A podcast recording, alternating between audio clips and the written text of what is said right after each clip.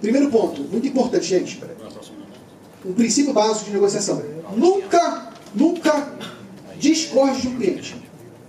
Nunca discorde de um cliente. Pô, como assim? Isso que a gente fala bobeira. Vamos lá. O que, que significa discordar? A etimologia da palavra discorde. Discorde é coração. É você deixar de passar no coração da pessoa. Quando você discorda de alguém, você ativa o modo batalha dela. Ninguém gosta de ser contestado.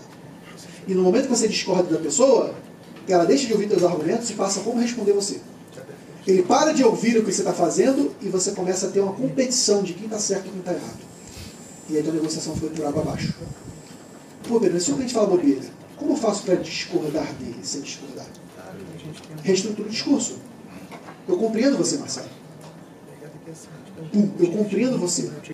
Outros clientes da sua área fazem dessa maneira. Pegou? Eu não vou falar, Marcelo, você está errado. Meu irmão, se tu fala, Marcelo, você está errado, acabou a negociação e virou uma briga.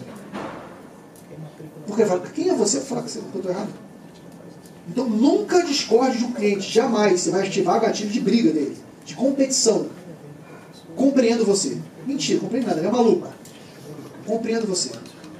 Outros clientes fazem dessa maneira. Aí vai ouvir você de uma maneira mais. Vai estar mais presente para ouvir você do que você falar, não, você está errado. Tá claro isso, gente?